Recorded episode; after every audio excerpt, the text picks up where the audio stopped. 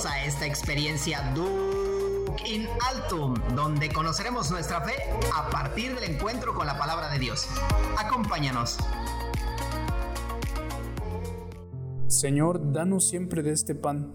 Bienvenidos a esta sección de Lección Divina de tu programa favorito, Duke in Altum. Dispongamos nuestra mente y corazón. Comencemos. En el nombre del Padre, y del Hijo, y del Espíritu Santo. Amén.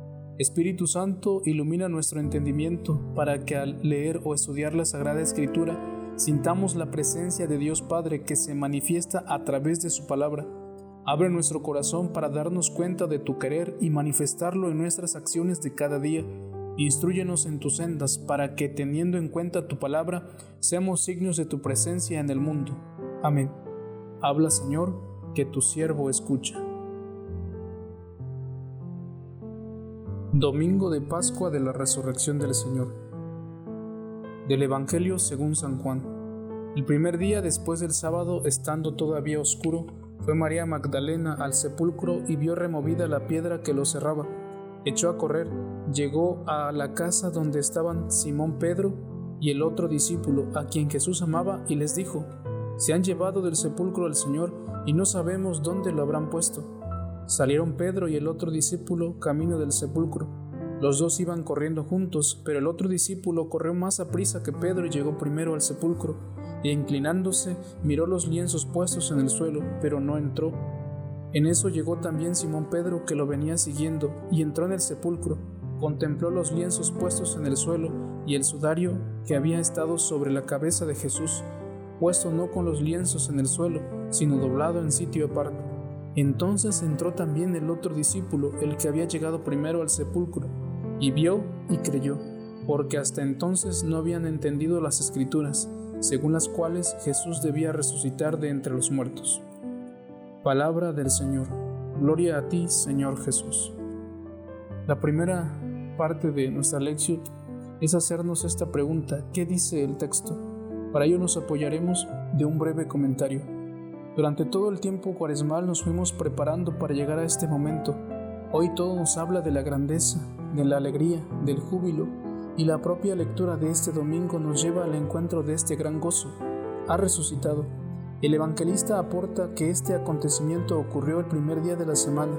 Así fue llamado por los cristianos durante los primeros años, el primer día de la semana o día del Señor, de donde deriva la palabra domingo, en memoria de la resurrección de Cristo, que rápidamente sustituyó el sábado judío. La hora de Jesús incluye su muerte y su resurrección como dos momentos inseparables del mismo misterio pascual. El sepulcro está vacío y a Jesús no se le encuentra. Su cuerpo ya ha sido glorificado y luego se dejará ver y palpar a fin de confirmar en la fe a sus discípulos. Es María Magdalena la primera en llegar al sepulcro ese día, y es la misma mujer que estuvo hora antes acompañando a Jesús en su doloroso camino y permaneció firme al pie de su cruz. La visita al sepulcro o a los difuntos era una práctica generalizada por aquel tiempo.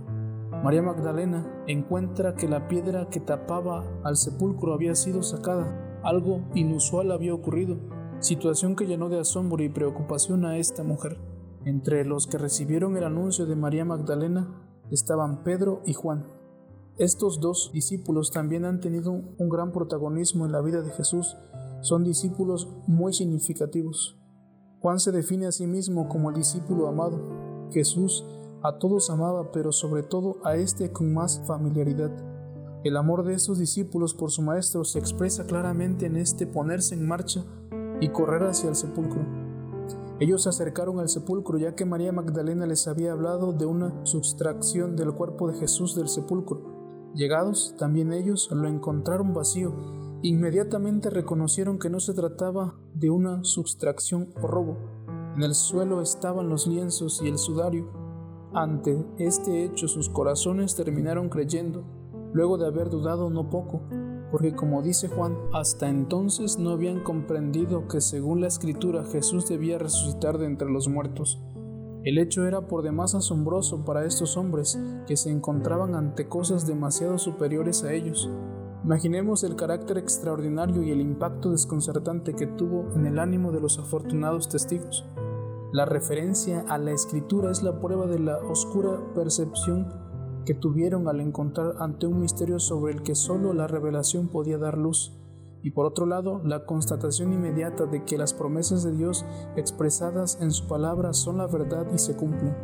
Se nos dice que las mujeres y sucesivamente los apóstoles se encontraron ante un signo particular, el signo de la victoria sobre la muerte. Para los discípulos el camino abierto por el signo se concluye mediante el encuentro con el resucitado, entonces la percepción aún tímida e incierta se convierte en convicción y más aún en fe en aquel que ha resucitado verdaderamente. Pasamos a la segunda parte, la meditación. ¿Qué me dice Dios en el texto? María ha visto que el sepulcro está abierto y corre a donde están los discípulos, pero solo puede hacer una banal constatación. Se han llevado del sepulcro al Señor. María piensa en ladrones de cadáveres, es verdad que aún no ha despertado del todo y no es un modelo de creyente, a pesar de lo cual, para los tiempos venideros, será la iniciadora, pero aún le queda camino por recorrer. Primero necesitamos escuchar el testimonio oficial de la iglesia, el que da Pedro, y para el que el príncipe de los apóstoles reunió todas las pruebas, las vendas por el suelo y en un lugar aparte el sudario cuidadosamente doblado, son unas pruebas silenciosas, pero ¿acaso no es el tiempo de recogimiento en que cada objeto adquiere el valor de signo visible que remite a lo invisible, la ausencia del cuerpo no es ciertamente la prueba de la resurrección, es el inicio de que el poder glorificador del Espíritu no ha olvidado el cuerpo. Juan es el último en llegar al final del camino. Ve las vendas pero no les hace caso. En efecto, su mirada se ha vuelto ya hacia el interior. Si revuelve algo, es un recuerdo y en su corazón el vino de las bodas, el templo purificado, otros tantos presentimientos de lo posible de un insospechable orden de las cosas, un sepulcro abierto y unas ventas, una mujer y dos hombres para interpretar. Todo es ordinario y cotidiano, pero todo tiene valor de signo. Vio y creyó. Pasamos ahora a la oración. ¿Qué le digo o qué decimos a Dios? Orar es responder al Señor que nos habla primero Estamos queriendo escuchar su palabra salvadora. Esta palabra es muy distinta a lo que el mundo nos ofrece y es el momento de decirle algo al Señor.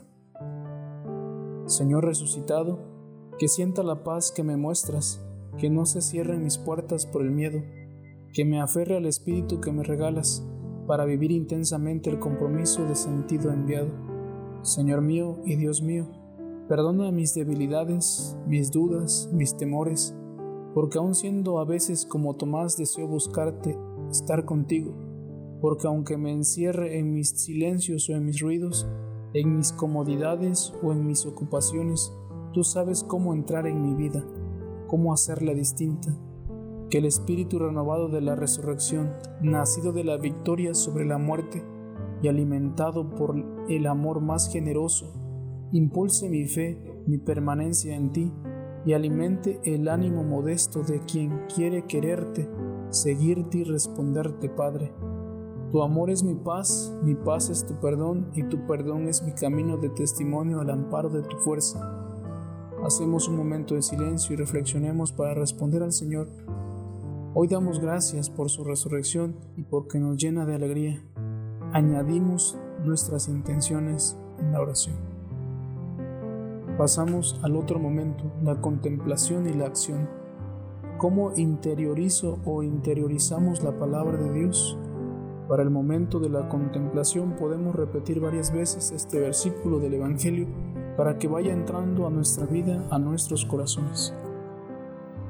Repetimos varias veces esta frase del Evangelio.